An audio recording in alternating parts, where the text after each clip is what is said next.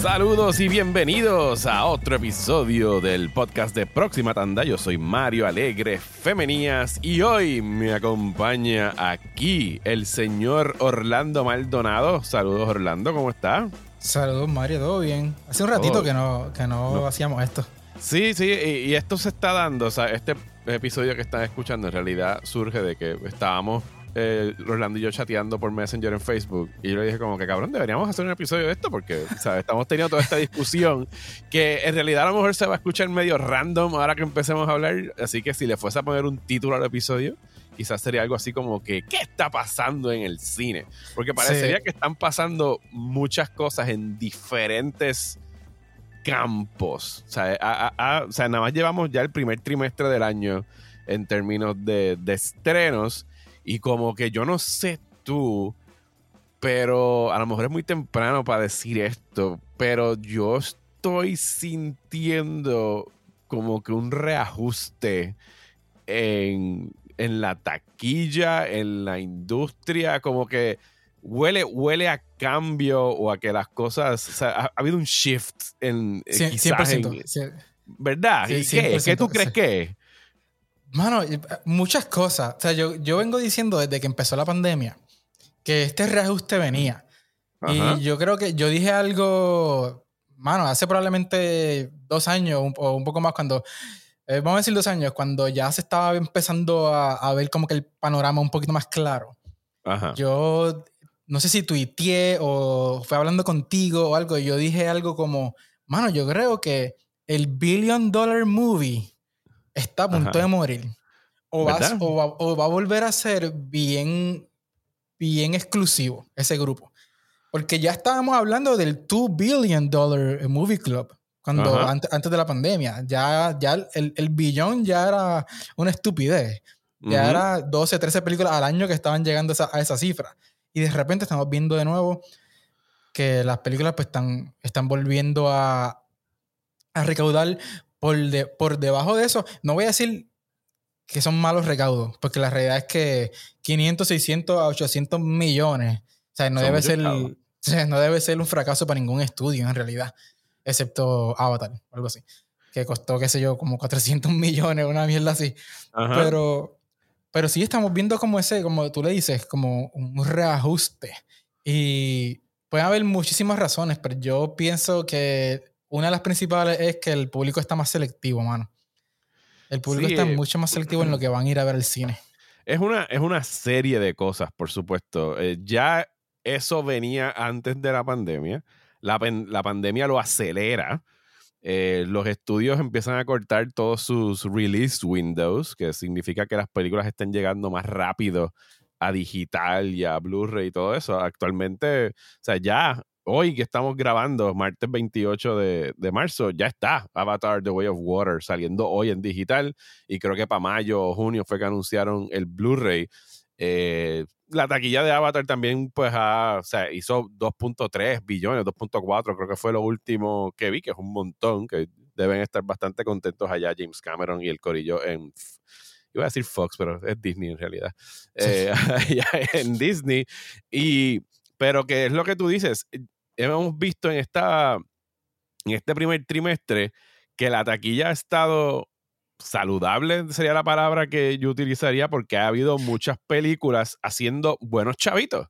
Está mejor distribuido. Sí, o sea, ya han estado saliendo cosas buenas en, en, en estos meses. O sea, Cocaine Bear, y yo sé que a ti no te gustó, pero fue una película que le fue relativamente bien en taquilla. Oye, eh, Creed hizo Best in Franchise. Eh, Scream está haciendo Best in Franchise. O sea, estamos, estamos viendo esta, este patrón de estas películas de mediano presupuesto que de repente están performing lo mejor que han performed en la historia de su franquicia. Y yo creo que eso, mano, o sea, se está. Hay un, hay un dinero, un público, voy a llamarle un público que, está suelto por ahí, Que, que, que, es a lo mejor lo que no es, el que no está yendo a ver Ant-Man, el que no está eh, yendo a ver Shazam, que entonces está optando por, por ir a ver estas películas de nuevo. Sí, y ese es el otro lado de la moneda. Es, y pues sí, se ha hablado mucho por tiempo del superhero fatigue y toda esa mierda, pero yo creo que ya llevamos tres instancias, siendo esta Black Adam, Quantum Mania y ahora Shazam Fury of the Gods, que son películas que han eh, underperformed considerablemente en la taquilla. Y si, si bien es cierto que héroes como Black Adam y el mismo Shazam y que considerando todo lo que está pasando en Warner Brothers y que ellos mismos están diciendo, miren, estas cosas ya no importan porque vamos a rebotear esto en el 2025. O sea que también hay un cierto eh, desinterés a lo mejor de un sector de la fanaticada que ha contribuido a eso, pero Quantum Mania para mí es como que el mayor indicador de que algo no anda bien, algo está cambiando. Y mientras por el lado de DC lo, pues, se lo podemos adjudicar algunas cosas, el de Quantum Mania, al menos para mí, yo, o sea, que venimos de una fase, ya, ya perdí la cuenta de las fases. La fase 4 era la anterior a esta, esta empezaba a la 5. Esta es la quinta. Exacto. La fase 4, que era una que de por sí estuvo bastante floja. Y yo pienso que ya para este punto en cuanto mira, además de que la película es mala, ya tuvo un episodio el mes pasado sobre ello. O sea, eso nunca ha detenido la, la, taquilla. O sea, hay películas malas que hacen un chorre chavo. Exacto. Mira, yo estoy viendo este patrón ya de nuevo desde hace un, uno o dos años atrás con las películas de Marvel y con cualquier película de mucho presupuesto, excepto películas como Top Gun, Avatar, que, han sido, que ha sido la excepción. Todas estas películas han estado con lo que llaman front-loaded.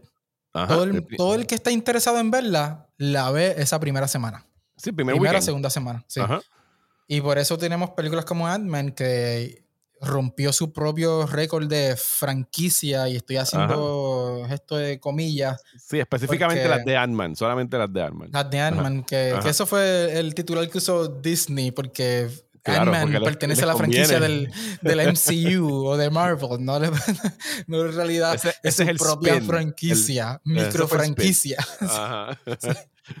Tal cosa no existe. Pero anyways, fue tuvo el mejor estreno de las tres películas de Ant-Man.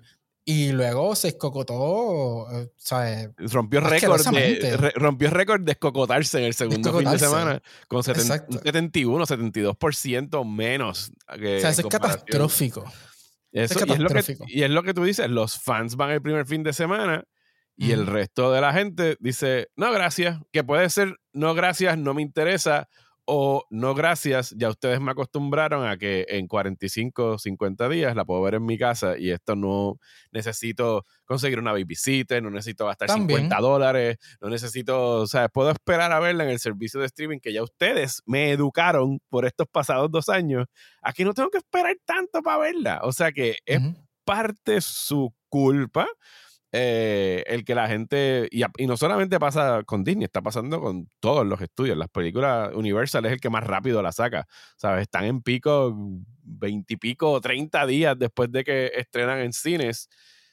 Y yo, o sea, específicamente en términos de lo que está pasando con los superhéroes, yo, o sea, ¿qué es lo próximo que tenemos en calendario? Tenemos, por el lado de Marvel, tenemos Guardians of the Galaxy Volumen 3 y por el lado de DC tenemos The Flash. Dos películas que yo especularía van a ser chao. O sea, por un, o sea, Guardians porque es una mini franquicia, ya que a Disney le gusta. O su propia franquicia dentro del MCU que le ha ido muy bien y que la gente pues quiere mucho a esos personajes. Y The Flash por, por todo el Michael Keaton-ness of it all. Yo solo estaría adjudicando a eso. Y porque posiblemente, como es la historia de Flashpoint, y es la que quizás haga como que el más contundente reboot a DC para dejar todo el tablero limpio para lo que sea que vaya a ser James Gunn después, pues, pues tiene ese atractivo. Pero yo pienso que ya después de eso, The Marvels va a ser un boquete bien cabrón. eso, se va a escocotar bien feo. La movieron para noviembre, que... yo pienso que ya debería ser indicador o una de dos cosas, de que de verdad Disney está como que Marvel está aceptando de que han sido bien chapuceros en estos últimos años en todo lo que respecta a postproducción y efectos especiales y que a lo mejor le están dando más tiempo a esos artistas eh, de efectos especiales para que hagan un mejor trabajo, o que de verdad le están huyendo a alguna otra cosa que ahora mismo no sé qué estaba en calendario. Son, son las dos, yo creo. O sea, yo creo que sí, noviembre está un, un poquito más relax para una película que está destinada a fracasar. Mientras menos competencia, mejor. A ver con qué sale. The Marvel se estrena ahora en noviembre, una semana después de Dune Part 2, que yo pienso que le va a ir mejor que a la primera. Y una semana antes de la. ¿Qué es esto? ¿Una precuela? Precuela de Hunger Games. ¿Es una precuela? Yo no estoy al día con Hunger Games. Eso va a ser un eh, fracaso. Esa Hunger eh, Games, eso. Y la, y la nueva Trolls animada Band Together. Yo no sé. Mm. Yo no sé. Eh, ah, bueno, y una película que a ti y a mí nos interesa mil veces más que estrena ese mismo día, que es The Killer de David Fincher. Pero eso es tema para, para otro episodio. Yo creo que también Disney puede estar tal vez apostando a ese tiempo, esos meses de espera entre Guardians y, y The Marvels. Porque tal vez la gente pues, ya va a estar pues, pidiendo una, algo nuevo del MCU. Aunque hay series en Disney Plus que no sé si te, si te diste cuenta, pero ninguna tiene fecha. Ninguna serie de, del MCU de Disney Plus de este año tiene fecha ahora mismo. O sea, ellos tienen que estar probablemente rompiéndose la cabeza ya, tal vez pensando, ok, ¿cuál es la mejor fecha para estrenar esto? Para uh, maybe, si de alguna manera conectan con, con, esa película, maybe usarlos como para impulsarla y agarrarse de ahí y pompear a la gente con alguna de esas series. pensaría yo que tal vez están, la están posicionando a final de año para que la gente, pues, maybe están pompeadas después de Secret Invasion y que es lo próximo al MCU. Porque Captain Marvel hizo 1. yo no sé cuántos billones porque fue antes de Endgame, porque, porque, había que verla antes de ver Endgame. Había que verla antes de, antes de sí, fue justo después de Infinity War y la gente estaba como, ok, esto hay que verla. Y una de las Ant-Man también se benefició de eso. creo que fue la segunda. Pues, o sea, yo creo que esa vez es la apuesta de Disney con esa película, que la gente sienta que necesita verla porque es lo próximo después de lo que ellos esperan que sea un proyecto exitoso. Coño, Secret Wars tiene todas las de ser un proyecto exitoso, pero, o sea, yo no sé tú, pero yo no he visto una serie del MCU que te pompee desde, de, desde Loki. Loki también, exacto.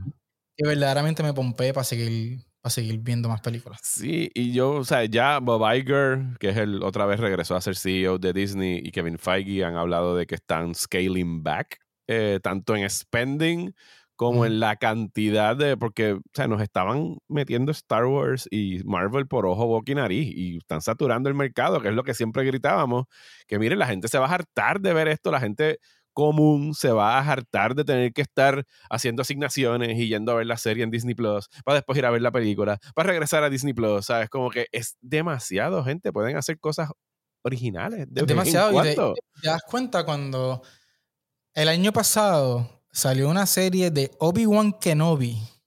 Ajá. Mala y nadie se acuerda.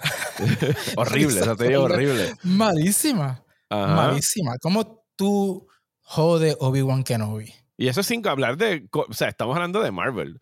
No importa para dónde tú mires en Disney, si cambias la mirada a Lucasfilm, eso es otro, o sea, un arroz con curo lo que tienen ahí. Ya, ya, no hacen más que anunciar una película y un año después están diciendo, no, esa película está cancelada o sea, el, proyecto de Damon Lindelof, ellos entregaron un libreto y se quitaron ellos mismos, él y su co-guionista. Ahora están trayendo, creo que es a Steven Knight, el que escribe de Peaky Blinders para retomar ese proyecto. Que, ok, buena suerte, pero yo pienso que si tú eres un, un cineasta, si tú escribes o diriges y tú ves lo, cómo, o sea, todo lo que se está escribiendo acerca de Marvel y de Lucasfilm y todo lo que está bajo la sombría de Disney, de cómo no te dejan trabajar, que ellos te toman el proyecto y tiene que ser lo que ellos digan para concordar con el Sacred Timeline, haciendo alusión a Loki, ¿sabes? Y no, ¿sabes? Mira algo que vuelvo, al igual que yo siempre he pensado que The Last Jedi fue esta anomalía que yo no puedo entender cómo con lo radical que era ese libreto, con lo que quería hacer en Star Wars, no le pusieron más trabas y corrió, a mi entender, very smoothly. ¿sabes? La relación entre Ryan Johnson y Kathleen Kennedy. La única persona que estuvo llorando toda la producción y después en entrevistas era Mark Hamill por lo que le hicieron a Luke Skywalker. Y entonces eso fue lo que usaron los, los sí, pero fans eso no fue- para montarse. Mark Hamill solo estaba reaccionando al, ¿sabes? A los early a lo- reactions, a lo, a que ya él se estaba, se estaba hueliendo que venía, que iba a ser la reacción, porque ya había mucha gente reaccionando de manera Sí. negativa. Sí, So, pero- Él fue inteligente y se posicionó con los fans. Sí, pero de la- que de la misma forma que las Jedi le pasó eso, algo como Andor, eh, capitaneado por Tony Gilroy, también para mí es una cosa completamente extraña que se haya dado en Disney, que, o sea, si de verdad Disney quiere atraer talento, si quiere que estas cosas funcionen y sean buenas, o sea, tú puedes lograr el éxito de diferentes maneras, a través, apelando a los fans, apelando a los críticos para que los críticos te traigan los fans, ¿sabes? Y eso yo creo que es lo que estaban haciendo más o menos con Andor, porque Andor recibió posiblemente las mejores reseñas de cualquier serie de, de Star Wars hasta ahora. Mandalorian 3 estrenó hace cuatro semanas. Yo no sé tu timeline, pero en mi timeline nadie está hablando de Mandalorian como lo hacían hace Nadie. un año o dos. Y el, y el problema que le está pasando a, a, a Lucasfilm y a Marvel, y el problema que ha tenido DC por mucho tiempo también, es que están fracturando la, la fanaticada, o sea, lo- los, fans. Entonces lo están, lo están dividiendo. Eh, Por un lado, tiene a personas como tú y yo que estamos championing proyectos como Andor, proyectos como The Last Jedi, y el ahora DC's proyecto de Damon Lindelof, que estábamos bien pompeados para eso. Ajá. Y por otro lado tienes al corillo de John Favreau, de Dave Dave Filoni, Filoni, Ajá. que es más appealing a los fans, o sea, a la nostalgia, a los fans que, eh, que, I don't know, que no que le gustan los cambios. O sea, que le, lo que le gustan son los Lo que cambios. le gusta es ajá. estar señalando todo el tiempo, mira, mira, mira esto, mira lo otro, Ajá, ¿sabes? Que, Exacto. con, con- con- nada de significado o whatever, ¿sabes? Ningún tipo de relevancia en la historia, lo que sea. que, siendo, que siendo honesta, yo pienso que ambas cosas pueden coexistir. Lo que pasa es ¿Pueden? que yo pienso que no hay, no sé, mano, hay como que hay demasiadas cosas. O sea, Star Wars para mí solía ser algo especial que yo vi de chamaquito en VHS, resurgió en mi adolescencia, temprana adultez con las precuelas y era algo que sucedía cada tres años y resurgió cuando ya tenía treinta y pico de años con, con el sequel trilogy, pero que también era algo que uno veía cada cierto tiempo en el cine. Y entonces al convertirlo en algo de televisión, pues tú diluyes la marca y le quitas lo que la hacía especial, que es lo mismo que sucede con Marvel cuando tú, y yo sé que si ustedes llevan tiempo escuchando este podcast, esta cantareta la han escuchado un chorro veces, pero que cuando tú tienes algo que te lo dan todo el tiempo 24/7 y que nunca acaba, en algún momento tú te quitas, ¿sabes? Yo soy fan de Star Wars de toda la vida. Marvel me gusta y lo sigo específicamente aquí porque a mi hijo le gusta y lo vemos juntos y es algo que compartimos, pero por ejemplo, mi esposa, un random moviegoer que se vivió todas las películas de Marvel post Endgame, creo que no ha visto como cuatro de las series porque se hartó. y yo me imagino que el hecho de que Endgame fue el fenómeno que fue, se debió a que atrajo a personas como ellas, personas que no le importaban necesariamente los cómics y no le importaba necesariamente este universo, pero se contagió con las películas y las pudo seguir fácilmente dos o tres veces al año yendo al cine, pero cuando tienes que decirme que yo tengo que llegar a casa a ver 10 horas de esto y 12 horas del otro y 5 horas del otro para ver la película, para regresar para casa, se convierte en una tarea y le quita el Eh, fondo. correcto. Sí. Y Marvel ahora mismo perdió esa audiencia. Yo le llamo a esa audiencia la audiencia que va al cine una vez al mes. Ajá. Que cuando tú ay, piensas en, en la publicidad y en el marketing de todas estas películas, es para ellos. O sea, porque tú y yo vamos a ir al cine, veamos un anuncio o no, lo que sea. Nosotros, Posiblemente toda la semana. Exacto, no tiene ningún tipo de, de efecto. Ese anuncio es para el que está indeciso y no sabe qué ir a ver y, y tiene presupuesto para ir a ver un, qué sé yo, una vez al Sí, mes, y que el marketing es eso. Ve la mía, no la otra. Ve la mía, la mía. No quiero que veas la otra. Ajá. Y cuando tú pierdes esa, esa parte de la audiencia, pues ya tú dejas de ser una película de un billón de dólares. Y más aún cuando tus fans que, que van a ir sí o sí no tienen una razón para regresar Sí. y, verla, y verla de nuevo. Y yo pienso que por ahí, regresando a lo que dijiste al principio, el, el fin de la película del billón de dólares, yo creo que o sea, lo que está estrenando ahora son películas que empezaron a hacer durante la pandemia. Y obviamente, pues tuvieron que recortar presupuesto y los estudios están viendo ganancias más, ¿sabes? Más bajitas, pero están viendo ganancias con películas que hacen 400 millones o películas que hacen 500 millones. Pero si tú, o sea, el modelo de voy a gastar 250 millones en esta película y no voy a ver a profit, al menos que sobrepase el billón, eso eh, yo pienso que es algo que vamos a seguir viendo que va a ir reduciéndose y reduciéndose y ya no van a ser todos estos tentpoles, como les dicen en inglés, todos los meses, sino que vamos a ver peliculitas como Cocaine Bear, como Megan, como Scream. O sea, al horror le ha ido cabrón este año. Claro. Porque el horror siempre es algo, un género bien, bien confiable. Jason Blum lleva probablemente más de una década antes de la pandemia perfeccionando ese modelo. El modelo de 10, 15, 20 millones de presupuesto y 100, 150 en global earnings, que es un fraquetán de chavos para una película que costó 15 o 20 millones. Y que es un excelente modelo porque por lo que se ha escuchado de las experiencias de los cineastas con Jason Blum, él es bastante hands off. Es como que si tu película cuesta poquito, yo no me voy a meter en tu película. Es lo que te dé la gana, porque si costó 5 millones o 10, que creo que fue lo que costó eh, Get Out en su momento, o sea, yo tengo casi garantizado que yo voy a recuperar eso mínimo en el primer fin de semana. Y lo demás es ganancia. O sea, es que es algo que los estudios, y lo escuché esta semana con, en un podcast que se llama The Town, que es bien bueno porque es como que del lado de la industria, no del arte y las reseñas, que entrevistaron al, sí, al jefe de, de, Lionsgate, que está hablando de, de cómo Lionsgate está tratando de, de, aprovecharse de eso, porque Lionsgate no es como que de los grandes estudios, es una cosa que está entre medio de los streamers y los cinco grandes estudios. Es una, Oye, Lionsgate hace un par de años tenía como 30 empleados, una cosa así. O sea, Ajá, es, o sea, es una cosa, es un, un, estudio chiquitito, pero que estamos volviendo, y lo dice Bob Iger y lo dice en Disney, están scaling back, porque tienen que, tienen que medirse, gente. No pueden seguir haciendo estos papelones porque entonces, ¿qué es lo que van a hablar de ti? Van a hablar de ti de las Black Adams. Eh, que, y, los, y los Zachary Levis después van a estar llorando en Instagram de por favor, vean mi película y no la de John Wick. qué patético. qué payaso. Está bien fucking fuerte eso. A mí me daba una vergüenza ajena tan cabrona. Y yo no he visto Shazam la segunda. ¿Sabes por qué no la he visto? Porque y dije, déjame ir a verla y busqué la fecha y estrena en VOD el 18 de abril. Y dije, ¿sabes qué? Yo la veo en mi casa, ¿sabes? No tengo prisa por ir a ver esta película. Yo tampoco la he visto. Y, igual que tú, ¿sabes? ¿Para qué?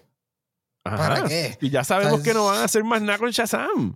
Y eso es, y eso es, eso es la trampa de algo que yo dije hace tiempo que modelos como el MCU no o sea, tienen un tiempo de, de, de, que van a, morir, porque, o sea, tú no puedes seguir creciendo y creciendo y que todo sea esta historia larguísima, porque a la que tú te quitas de dos series y dos películas, estás perdido. Y es como que, ah, pues, o sea, te pasa como cuando estás viendo una serie en streaming, que viste hasta el episodio 3 y te quitaste, y ahí, ahora, ahora estamos viendo a mucha gente, entiendo yo, quitarse de la serie que es el MCU porque ya se cartaron y no quieren seguirla viendo y saben que si a lo mejor después de que acabe Secret Wars, que sirva como un reset para Marvel, y a lo mejor ya estén, los, o sea, estén trayendo a los X-Men de vuelta. Ahora y que tú dices Secret Wars, mala mía que te interrumpa.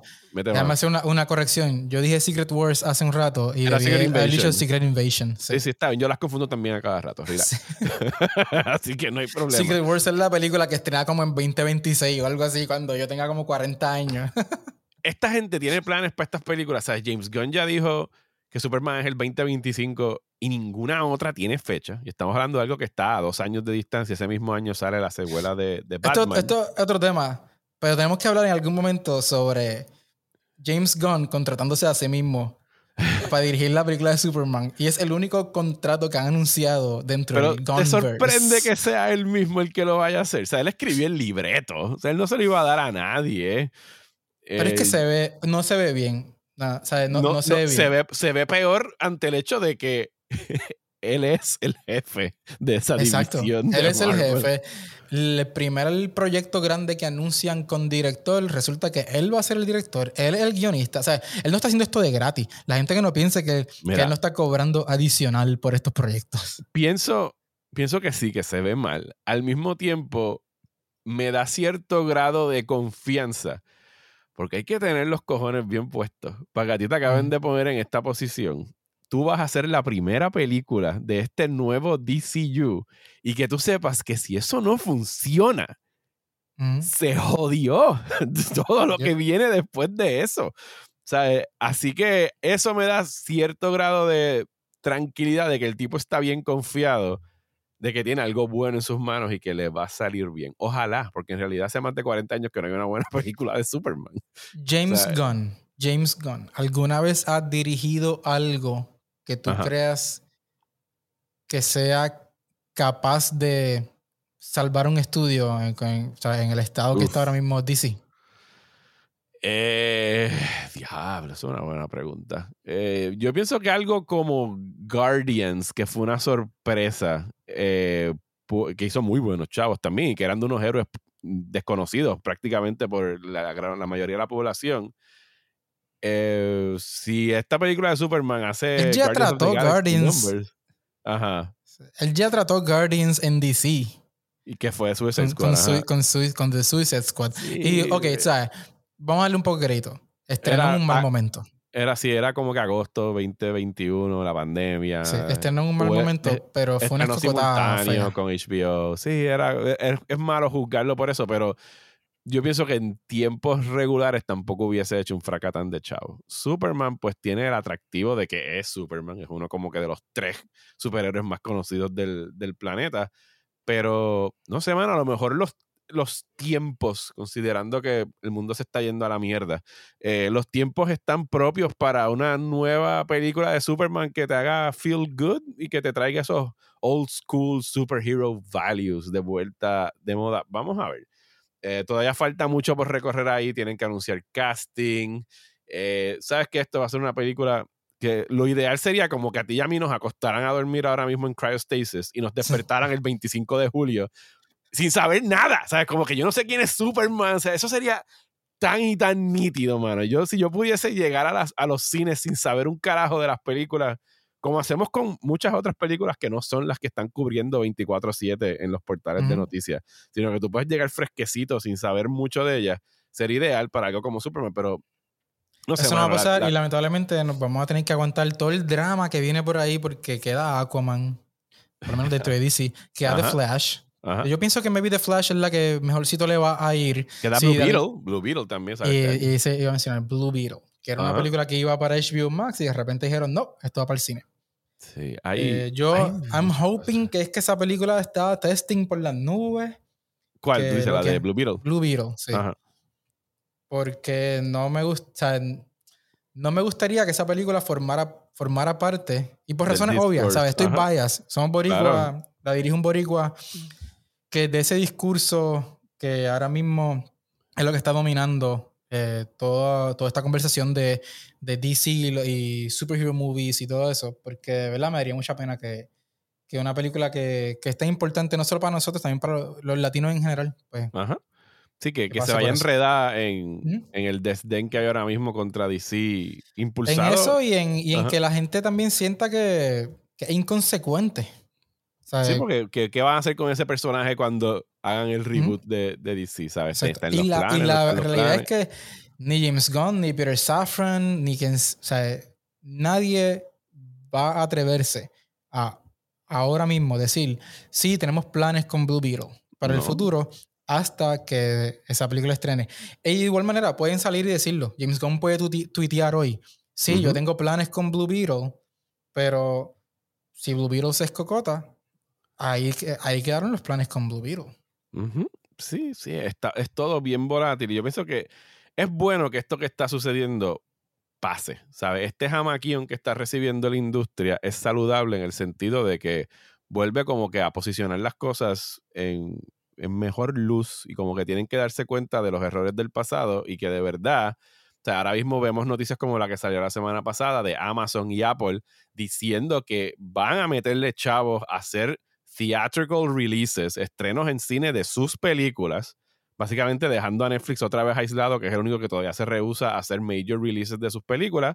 Van eh, creo que Apple va a estar utilizando a, Paramount para la distribución de la Scorsese, Amazon está llegando a, otros arreglos y ellos quieren, porque están viendo, porque es obvio, porque tú estás dejando dinero en la mesa que podrías estar haciendo en estas películas y porque también las estrellas de cine, los directores se lo están exigiendo. O sea, ustedes quieren hacer mi película. O sea, Apple acaba de comprar películas de la Napoleón de Ridley Scott, la F1 eh, con, con Kosinski de Top Gun, que va a estar protagonizando, que, creo que es de Fórmula 1, con Brad Pitt. O sea, son proyectos grandes con estrellas que tienen que llevarlos al cine, que al mismo tiempo, cuando tú empiezas a ver quizás la marca de Amazon, que no es que necesite más, ninguna de las dos necesite más pues, eh, promoción, pero que, o sea, si ellos quieren de verdad subir sus servicios de streaming, llevar las películas al cine y después ponerlas en sus plataformas, para mí es más inteligente que simplemente sencillamente dump them, como Netflix hace a cada rato con sus películas, que las entierran ahí, nadie las ve, nadie se entera que existieron y después te tiran el comunicado de prensa de que 8 millones de minutos fueron gastados, una cifra de esas que no significa nada. ¿Sabes? Como que, ¿cómo que minutos? ¿Qué minutos estás hablando? O sea, ¿por cuánto tengo que dividirlo? la industria funciona hace años sabiendo las ganancias en taquilla, así es que se miden, o los ratings en televisión, que es otra cosa que, que esconden, pero que, o sea, no sé cuál es el futuro en términos de, cómo le voy a ir a los cines. Esta mañana estaba escuchando otro podcast que está diciendo que AMC y otras de las grandes eh, cadenas de cines de Estados Unidos se van a ir a quiebra este año otra vez, porque en realidad por más mejorcita que se haya estado viendo la taquilla en, estos pasados meses, no es algo que se extiende mucho, ¿sabes? se acostumbraron tanto a depender de estos tentpoles que ahora no les da el dinero para, las ganancias que necesitan, porque es como lo, mismo, lo que dijiste ahorita de Ant-Man. Ant-Man estrenó, hizo 124 millones eh, ese fin de semana, el 60% se lo llevaron los estudios y los demás se repartieron entre los cines y ya después, el weekend después, nadie fue a verla. y eso es, y ahí, qué bueno que lo mencionas, porque yo creo que esto es algo que no mucha gente conoce, pero en esa primera semana, o esas primeras dos semanas, dependiendo quién sea el estudio y cuál sea la película, el cine no gana casi nada de la taquilla. Ajá, la mayoría se va para estudio. Sí, eso usualmente, como tú mencionaste, un 60-40 a favor del estudio. Yo he sabido de casos en que Disney logra negociar un, un 65 y hasta un 70 en esa, en esa, primera semana. O sea que ya la segunda, tercera semana, cuando, el, cuando eso empieza a, a, a tornarse en, a favor del cine. Ya la gente no nadie está, viendo la película. Exacto. Y durante, o sea, cuando estábamos en estos tiempos, o sea, era una fórmula que funcionaba cuando las, o sea, hace 30 años, cuando The Matrix o Titanic estaba en cine meses. Meses, ¿sabes? Tres, cuatro, cinco, ocho meses estuvo Titanic. Y obviamente, mientras más tiempo en cartelera, la fórmula era, y creo que sigue siendo, de que el por ciento cada semana se va moviendo más a favor del exhibidor, a favor del cine. Pero cuando ya tú hiciste el primer weekend, y el segundo weekend cayó 72% de la taquilla y en tres semanas la vas a tener en Peacock, pues ya, ¿sabes? El cine está perdiendo. O sea que ahora mismo se tiene que estar dando mucha conversación sobre eso. El, apoyo de Apple y que va a meterle, creo que dijo un billón de dólares inversión en theatrical releases es alentador, pero yo pienso que vamos a seguir viendo tiempos tétricos para los cines y lo, y lo sí me consta porque yo, o sea, Ant-Man estrenó y la semana después yo fui al cine un viernes en la noche en Plaza Las Américas, que yo creo que en algún momento era el cine que más vendía en Puerto Rico. Y corrígeme si me equivoco, pero yo creo que era el cine eh, que más vendía aquí, era eso, Montelledra, después de remodelado. Y las salas estaban desiertas. Habían como cinco o seis salas para Quantum Mania y no sé cuántas otras para otras películas. Yo no hice fila para pagar taquilla. ¿Quieres hablar de la experiencia del cine en Puerto Rico? ¿Quieres, hablar? Bueno, si tienes especialmente, algo que decir, Especialmente en Plaza de las Américas. Especialmente en Plaza de las Américas. Si tienes algo yo, que decir. Yo llevo con esta cantaleta ya un montón de tiempo.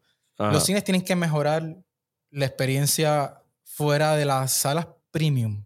Uno, tienen que aumentar las salas premium. No, no es suficiente una sala premium por cine. Porque, o sea, la gente que está yendo al cine está buscando la mejor experiencia posible.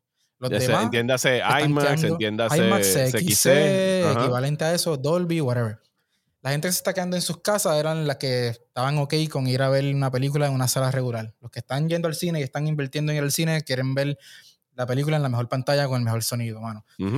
Y y mantenimiento, mano, algo tan sencillo como, como mantenimiento. O sea, yo fui a ver John Wick en dos salas distintas. Una en Distrito, que se veía espectacular y se escuchaba espectacular. Y después fui a verla en Plaza, en Plaza Guaynabo, discúlpame, en Plaza Guaynabo, en la misma sala, en CXC. Y se escuchaba bien, pero se veía fatal. Pero tú dices, eh, la bombilla estaba, me imagino, opaca. se veía súper oscura. Se veía hasta, hasta afuera, hasta como blurry, como hasta fuera de foco, mano. O sea, era fatal. Una proyección fatal, fatal, sí, fatal. Pero ahí, ahí estamos obviamente comparando un cine nuevecito, entre comillas, que es el del distrito con el de Guaynabo, que yo creo que después del huracán María, o sea, e, ese cine quedó bien chavado y, tú me dijiste que lo van a remodelar este año, ¿verdad? Lo van a, sí, lo van a remodelar este año. pero yo pagué por una experiencia premium y tuve una experiencia regular. O sea, que, eh, que, que, eso, es a lo que voy. El mantenimiento no está. Y tú y yo sabemos que una de las salas, por lo menos en Plaza de América, la sala 5 para ser específico, tiene las bocinas explotadas hace meses y no hacen nada para arreglarla. Sí, lo sabemos porque es la sala donde hacen eh, la mayoría de los screens de prensa. Eh, yo no, sé cuál fue el último, que yo creo que fue la última vez que fui ya las habían arreglado. Creo que fue la de... ¿La habían arreglado? Creo que sí, la de Dungeons Yo hace tiempo no voy, no voy, a ver una... Eso no fue ahí. Eso fue en la, eso fue en Ah, no, discúlpame, es que yo vi Dungeons and Dragons en otro... yo fui en otro screening. Tú fuiste a otro screening. Y vamos a aprovechar ese segue para ya ir cerrando y movernos del tema de qué está pasando en el cine a qué de verdad está pasando en el cine, o sea, en pantalla. Eh, esta película estrena esta semana, Dungeons and Dragons Honor Among Thieves. Yo había visto una buena reacción, creo que fue de South by Southwest. Yo la vi, compartí mi reacción en redes sociales. ¿Qué te pareció a ti? Mano, inofensiva. ¿Verdad? Sí, eso es una buena palabra. O sea, eh, inofensiva. Sí, inofensiva en el sentido de que uno no sale encojonado del cine, no sientes que perdiste el tiempo, pero es como que estuvo ok y sigues andando. pienso que se recupera con, un final bastante emotivo. pienso que, realidad iba en picada hasta que, hasta que algo pasa al final que me movió un poquito. y que en realidad es el elenco el que la carga, porque tienen oh, como que una buena química está chévere, pero que es bien raro porque mm, la película ni siquiera ha estrenado y ya Paramount está anunciando que el Blu-ray sale como que a finales de abril. Como que cabrones, aguántense un poquito. Tú quieres que la ah, gente vaya al cine a verla. Yo tengo que preguntarte. Yo sé que tú estás harto de jugar Dungeons and Dragons porque tú eres un super freak de los board games. Sí, pero fíjate, Dungeons and Dragons no es muy fuerte. Eh, yo no he jugado mucho Dungeons and Dragons. Ok, no sé. de seguro saben más que yo y me corrí si me equivoco. Dungeons and Dragons es un juego en el que uno improvisa mucho, ¿verdad? Ajá. Y así se siente la película. Así se siente la película. No, sí. no, no, como, no, no, no, no la historia. Sí. Lo que, lo, que, pasa, lo que pasa en la película se siente. los personajes están constantemente improvisando y eso me gustó. Sí, que, que, que, es como si estuvieran escribiendo la medida que la estabas viendo. O sea, y eso fue algo que de verdad están haciendo bien similar a la experiencia de jugar Dungeons and Dragons, que es como que bien random, como que ahora va a pasar Lo único que faltaba es que los personajes cogieran dados y los tiraran. ¡pap! Sí, sí, eso en realidad es parte del, del charm de la película para mí fue eso, que al final del día sí, como que había unos encuentros más nítidos que otros, pero lo que funcionaba era eso, de que era bien ágil, era bien movida y que como que capturaba la experiencia de jugar un juego de Dungeons and Dragons, donde al final en realidad lo que importa es que la pasaste bien con los panas que estabas jugando y que los actores en realidad... De hecho, estaba leyendo esta mañana en Slash Film, creo que fue que parte del libreto surge de una sesión de Dungeons and Dragons entre los actores, ¿sabes? Que la metieron ahí en el libreto a última hora. y tiene ese feeling la película. Así que si en realidad están buscando algo chévere para ver, eh, yo diría que esta es una mejor película eh, familiar que la que está proponiendo Zachary Levy en Instagram. Eh, la pueden ir a ver en familia. Una que no pueden ir a ver en familia, pero que no se puede acabar este episodio sin hablar de ella, es por supuesto John Motherfucking Wick 4, eh, que arrasó en taquilla, hizo 124 millones alrededor del mundo, creo que este fin de semana, 78 eh, en Estados Unidos, una cosa así, fue una cosa, tú escribiste el informe, casi, era algo así, ¿verdad? Casi 80. Yo no creo que yo haya escrito algo de esta película fuera de mi reseña, pero sí, probablemente compartí algo por ahí, creo que fueron casi 80. Yo me eh, estaba riendo. Me estaba riendo mucho de la conversación que se estaba dando alrededor de la película en estos días, porque pasé de, del, de la semana pasada, donde estaba Chayefsky eh, y Keanu Reeves y hasta el mismo eh, jefe del estudio en Lionsgate diciendo como que no, no, eh, estamos complacidos con esta película, quedó brutal.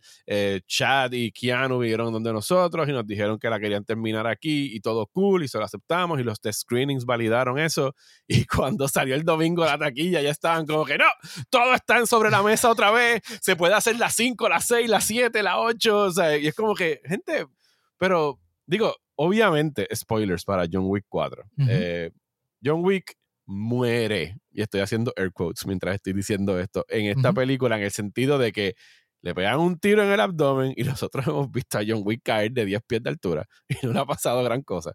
Le pegan un tiro en el abdomen, menciona a su esposa, como que se recae y se muere. Y yo diría que hasta el personaje de Winston en esa escena al final de la iglesia sabe que era una despedida, o por lo menos Ian sí. McShane lo actuó como una despedida. Sí, yo pienso que cuando él le dice, Can you take me home? él, sabía exactamente, él, sabía exactamente, a lo que se estaba refiriendo. Sí, porque ya habían hablado de qué es lo que pondrían en sus tumbas. Y es el, para mí, ese es el argumento para mí que me vende que, John Wick está muerto. Que John Wick está muerto. Yo sé que ellos filmaron una variación de esa última escena y que lo que, se, lo que sobró de esa fue lo que yo noté en ese final, donde yo dije, bueno, que es el perro. El perro reacciona a algo fuera de cámara. Y yo dije, bueno, a lo mejor John Wick está escondido detrás de un palo, ¿sabes? O algo por el estilo. Y esta fue la manera de que entre él y Winston pudieron permitir que John Wick descansara finalmente y que nadie lo jodiera más.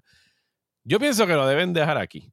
Obviamente, de que pueden hacer precuelas con Keanu Reeves, de que Keanu Reeves pueda aparecer en la serie de Continental si en algún momento la hacen, o en uno de los Mil spin-offs que de seguro Lionsgate está ahora mismo rogando de que alguien haga, va a suceder. Y si Lionsgate tiene que tener un writing room ahora mismo con 15 o 20 personas escribiendo spin-offs de esto. Pero, pero aquí vamos, aquí es que entonces empiezan a meter las patas, porque está bien, hicieron esta película ¿verdad? Y quedó muy cabrona. Y las cuatro películas quedaron brutales por la colaboración de Chad Chayefsky con eh, Keanu Reeves. Si tú empiezas ahora a hacerme películas spin-offs y a quien tú me estás trayendo es a Lens fucking Wiseman para hacer ballerina. O sea, estamos hablando del tipo que hizo varias de las Underworld y el remake de Total Recall. el remake de Total Recall. Y ¿sabes? Coño, cuando el año que viene salga Ballerina y las reseñas digan que es una mierda, pues ya sabes que no puedes traer a cualquier pendejo a tratar de hacer una película de John Wick cuando nos acabas de dar cuatro de las mejores películas de acción de los pasados, de la pasada década. Yo te mencioné esto, creo que fue eh, ayer o antes de ayer. ¿Cómo Hollywood no se ha dado cuenta Después de cuatro películas. Porque yo, entiendo que después de la primera, fine. Mm, ajá. Porque era el dúo de Chad Stahelski y David Leitch. Y, David Leitch recibió 20.000 ofertas y se salió, se fue a dirigir Deadpool, dirigió Bullet Train y ha hecho 20.000 otras cosas. ¿Cómo es que todavía el Hollywood no se ha dado cuenta que el talento ahí era Chad. Era Chad. sí, y, y, que tú pensarías que es algo que quisieran fomentar y de que oye, ¿por qué no buscamos otros directores de acción o action choreographers que están trabajando en la industria o gente que, se que quieren, son, anhelan ser cineastas y dirigir sus propias películas? Y oye, las películas de acción en los pasados, yo diría quizás hasta 20 años, han sido suplantadas por las películas de superhéroes. O sea, y una película de superhéroes no es una película de acción. Para mí lo más cercano a una película de acción de superhéroes es algo como Dread o Captain America The Winter Soldier, pero todas las demás son géneros bien distintos.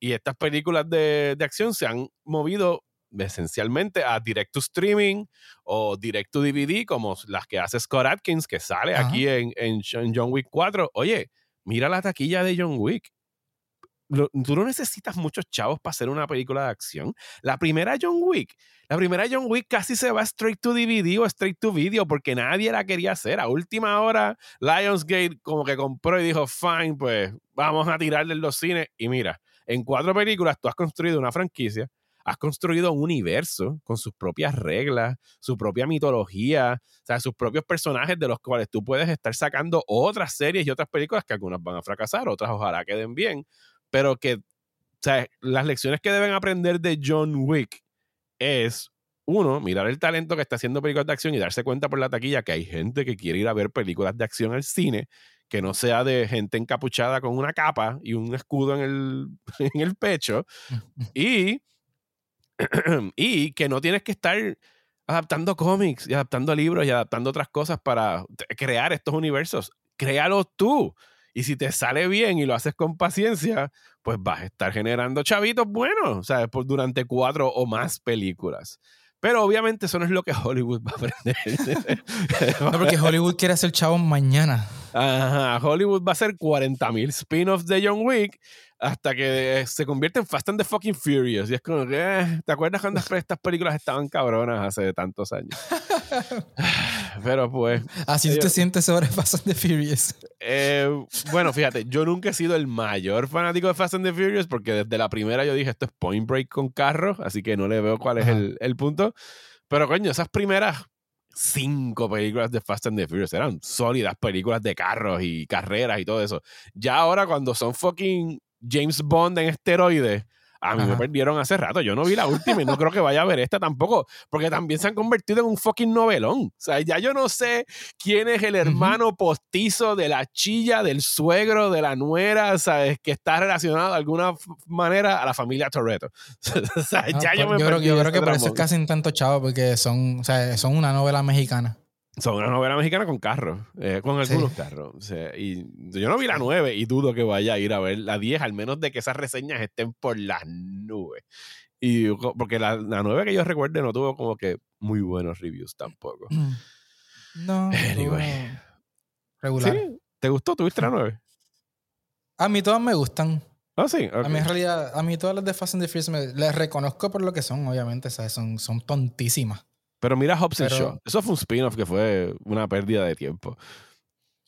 y eso, eso, es lo, eso, es lo, que no quiero que hagan con John Wick. fue, una, fue, una, fue, una, pérdida de tiempo. O sea, no fue un fracaso en taquilla. Era una buena idea. o sea, era una buena idea unir estos dos tipos de la franquicia. Y no pasó nada más después de eso por la riña entre D-Rock y Vin Diesel. O sea, porque esa película salió en un momento en que el estudio estaba considerando quitarle la franquicia a Vin Diesel de alguna manera y dársela a D-Rock. Bueno, vimos lo que pasó con eh, Justin Lin, que dijo, cheque, me voy para el carajo de esto porque no puedo bregar más con Vin Diesel. Era Justin Lin, ¿verdad? El director que, que se quitó. Justin Lin, sí. Sí, se quitó, se quitó. ¿Cuál, cuál para ti sería, cuál película de John Wick, del John Wick Universe, ahora mismo, después de la 4, tú quisieras ver? Y, ¿Cuál yo quisiera ver? Y piensa que la va a dirigir Chad eh, o alguien igual de capacitado. Yo quisiera volver a ver al personaje de Donnie Jen. Quisiera verlo, o sea, no necesariamente con la con la hija de este otro, Dios mío, de Sanada, ¿cómo es que se llama? De Hiroyuki, de Hiroyuki Sanada. Hiroyuki Sanada, sí.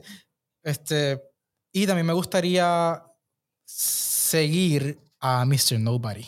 Mr. Nobody está bufiado. Pero, pero tú ves, todos esos son spin-offs que yo pienso que Lionsgate va a mirar y va a decir, bueno, yo no le puedo dar una película a literalmente Mr. Nobody, porque es algún actor que no se ha probado como estrella, y Donnie Yen no va a tener quizás el mismo eh, pool en taquilla de lo que tiene ahora. Y ahí es donde empiezan a cometer errores, porque pues, empieza small. Hazlo poquito a poco. O sea, Donnie Yen es un buen actor y lo puede hacer, pero Dale una película a Donnie Yen y dásela a un director y dale 40 millones para que la haga. Ajá, Y, vas a hacer uno. Tienes una gran. Ah, ah, lo que me preocupa es cómo van a titular estas cosas de aquí para abajo.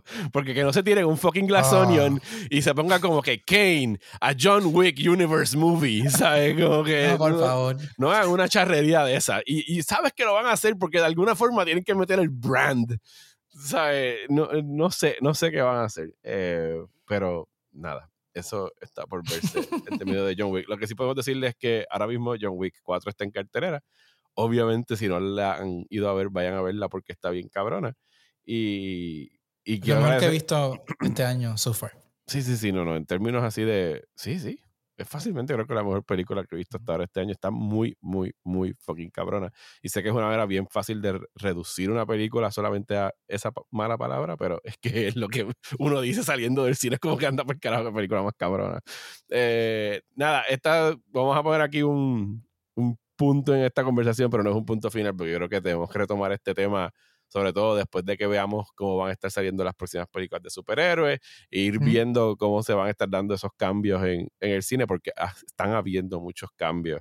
Yo estoy sintiendo ya el shift en la industria de hacia dónde se están dirigiendo y pienso que es para su bien. Yo pienso que es algo que, que a la larga, esto que están atravesando ahora es para su bien porque tienen que, que reflexionar y dejar de estar seducidos por, por las marcas y por los superhéroes y tratar de empezar a hacer cosas más pequeñas que, que nutra y que, y que mantenga una economía saludable en la taquilla, donde quizás no van a hacer un billón de dólares o van, no van a hacer tres películas de un billón de dólares, pero entre 10 o 15 películas hacen los mismos 3 billones de dólares a la larga. ¿Sabes? Tienes que reducirlo y bajar y regresar a, para mí, a las producciones de mediano presupuesto es lo más aconsejable ahora mismo. Yo, creo que vamos a retomar esta conversación probablemente a final de año, cuando haya acabado la probatoria de DC y de Marvel. Y eso, que este va a ser su año de probatoria. Pasamos toda esta hora y ni siquiera, ni siquiera mencionamos el Jonathan Majors of it all.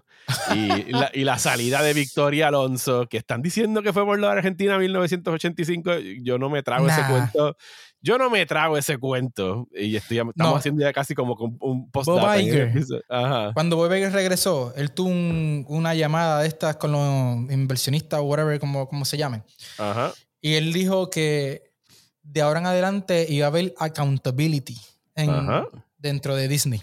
Ajá. Y, ese, y, es, y ese fue, yo creo que para mí, el primer.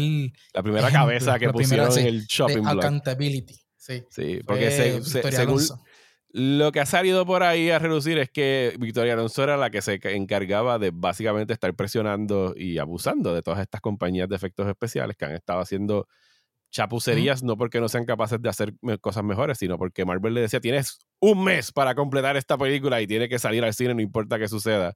Eh, Oye, y porque, yo no sé si todavía lo hacen así, pero estas compañías de efectos entran como una subasta cuando, cuando van a hacer estas películas. Y ellas le daba favoritismo a ciertas compañías eh, con las que ella tenía amistad, eso es lo que están diciendo. Lo de que ella coprodujo Argentina 1985, esa fue la cláusula que encontraron en su contrato para tener una excusa que les sirviera mejor que admitir la culpa de que han sido unos chapuceros por los pasados años. ella, no es, ella no es la primera ni va a ser la última ejecutiva o productora de un estudio que produce para otro estudio. Eso es lo que está diciendo el estudio. Mi Pascal lo hace todo el tiempo. Claro, eso es lo que está diciendo el estudio para no tener que aceptar pues, las metidas de pata que llevan años haciendo en términos de efectos especiales y de la producción que han sido unos chapuceros porque lo han sido, porque se ve, se ve en televisión y se ve en el cine. Y en cuanto a Jonathan Majors, miren, arrestaron al tipo este fin de semana, le presentaron cargos ayer por assault eh, contra una mujer. Eh, obviamente, Jonathan Majors, al igual que cualquier persona, es innocent until proven guilty. Y obviamente al mismo tiempo yo pienso que hay que creerle a la persona que está acusando a Jonathan Majors de los cargos que presentaron contra él y cuando eso pues se resuelva en las cortes, dependiendo de qué suceda, pues pues Marvel va a tener que decidir qué va a hacer con su gran villano de los próximos dos años. Pueden tirarse el camino de, de no sé qué carajo van a hacer, o hacer como Ezra Miller en DC y tener su propio Ezra Miller y tener que bregar con el tostón de tener a alguien que tiene esos cargos encima y que se los hayan probado eh, legalmente. Pero en realidad. creo que es muy, muy temprano para sí, sí, especular sobre, sobre qué va a pasar.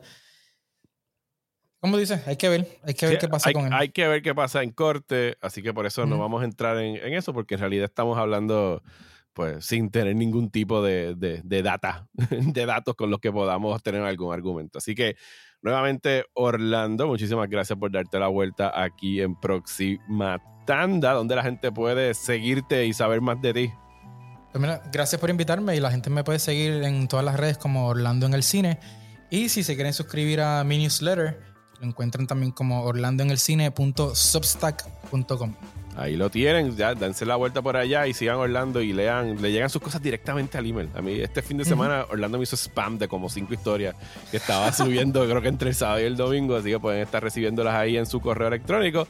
Muchísimas gracias a ustedes por escuchar y a las personas que me apoyan a través de mi página de Patreon, especialmente a los productores ejecutivos de todos los podcasts de Próxima Tanda, a Angelo del Valle, a Jay Núñez y a Joshua Torres. Si quieren contribuir con la causa, dense la vuelta por patreon.com slash Mario Alegre para todas las cositas que hago, como trivias, recomendaciones semanales, podcasts exclusivos, de todo un poquito por allá en patreon.com slash Mario Alegre.